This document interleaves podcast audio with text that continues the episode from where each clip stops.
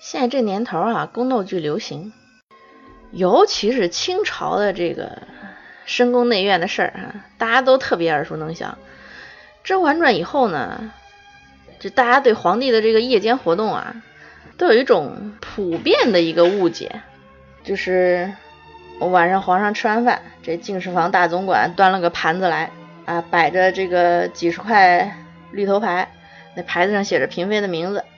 皇上想睡谁了，就把谁的牌子翻过去。那被翻牌子的妃子呢，要经过香汤沐浴，然后裸着裹进被子里，就由太监背着送上龙床，还得放在皇上脚边上，从脚底下爬上去。这听起来就特别的荒谬，很不近人情，是吧？好像那些妃子特别不受尊重。事实上，他的确是杜撰的。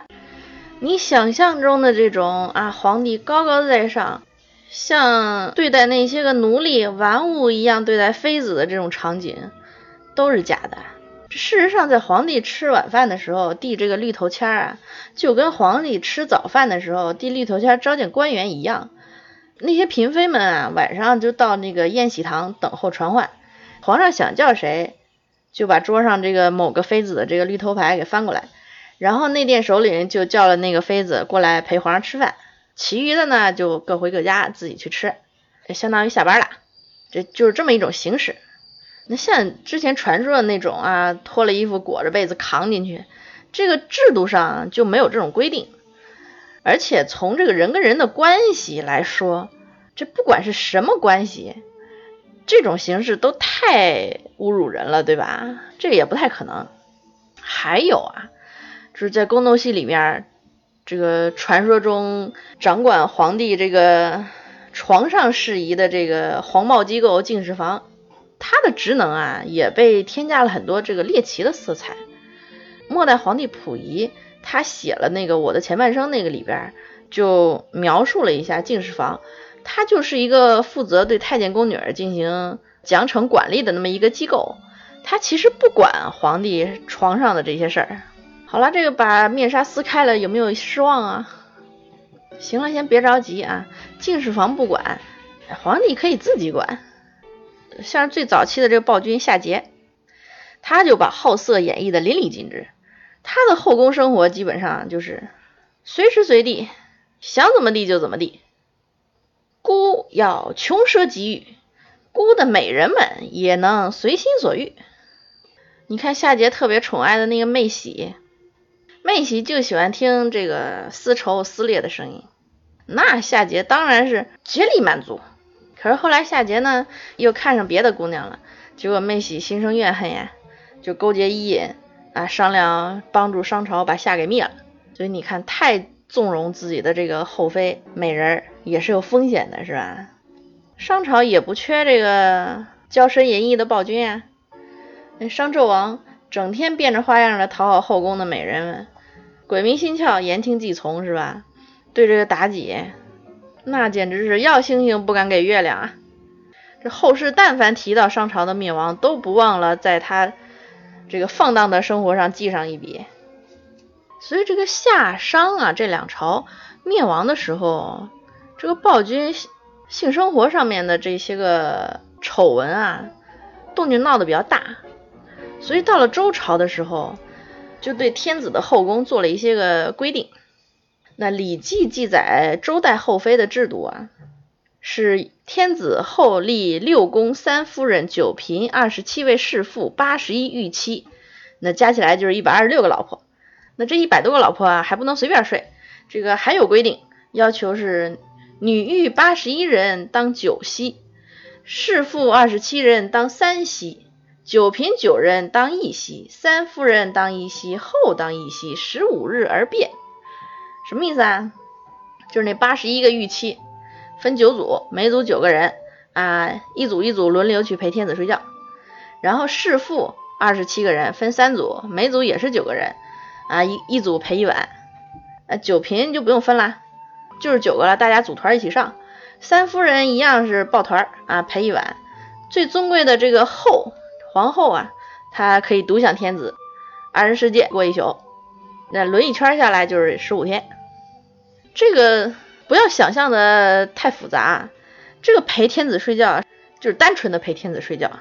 夏天摇扇子，冬天暖被窝，啊，夜里面再端茶递水之类的，不是一定得干点什么，要不然这天天一碗酒个，这谁也受不了。可是老是这么轮，这天子有时候也不高兴啊。那我喜欢哪个美人，我得半个月才能见上一回，这多没意思呀。所以等到这个西周末年啊，这个周幽王宠幸褒姒，还为他废后，那这个后宫这些规矩啊，基本上也就变成一团乱了。虽然说很多朝代这个事情都是有一定的规矩的，可是也是有很多皇帝不遵守。你想啊，皇帝一个人独大呀，对不对？啊，朕乃天子，我想睡谁就睡谁。像唐玄宗就想了一招，召集嫔妃聚众赌博，嫔妃们就掷骰子，谁投的点大，呃，当晚就谁侍寝。后来呢，这唐玄宗觉得掷骰子有点不高雅。哎，又又发明了这个蝶姓、迎杏、香杏，这特别风流雅致哈。这蝶姓呢，就是唐玄宗令嫔妃们在门前栽花，他瞅准了一只蝴蝶，就跟着这蝴蝶走，蝴蝶落在谁家的门前，当晚就住哪儿，这叫蝶杏。那很多季节没有蝴蝶怎么办呀？哎，他又想出了迎杏，就让那个嫔妃们呃在一起抓那个流萤，谁先抓着那萤火虫。啊，今晚就是谁的？遇上刮风下雨天，那咱们搞点室内活动嘛。所以又来了这个香杏，是唐玄宗向那个嫔妃们投香囊，打着谁就是谁。类似的，除了抛香囊，还有抛橘子啊什么的。当然，其实这个也不完全算是唐玄宗自己发明的，在前前朝也有。这个晋朝开国皇帝司马炎就搞过这个洋车，就是他坐着洋车在这个宫苑里边随便溜达。那洋车停在哪个嫔妃住所前，他今晚上就去临幸谁。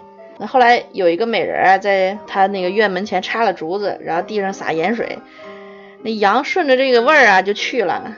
这是比较聪明的，是吧？林心如那个《美人心计》里面也有这么一段儿。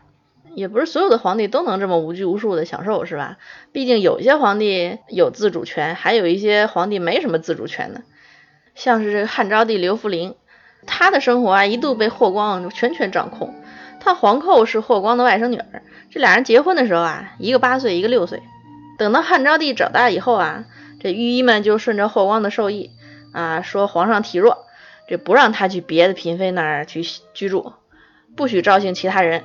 而且霍光还规定宫里面所有的女人都得穿着那个包得严严实实的这个裤子，还得多扎几个腰带，就以防年轻的皇帝一时冲动啊。他就想让他自己的这个外甥女儿啊，就早点给刘弗陵生下儿子，好让这个有霍氏血脉的继承人登基，是吧？结果呢，这上官皇后虽然是宠善专房，可是却生不出来孩子，这你也拿他没办法呀。结果昭汉昭帝在位十三年没有子嗣，还只能睡这么一个老婆，这皇帝当的也是够憋屈的。当然了，在这个。女人这方面憋屈的皇帝还是少数，大部分的皇帝还是过得很舒坦的。所以各位同志不用怕，这如果穿越，穿越成皇帝是个很不错的选择。好了，咱们今天先说到这儿吧。随便一说，感谢您的关注和收听，也欢迎你们给我留言，有什么想听的内容，有什么意见都可以留言跟我说。咱们下期再见。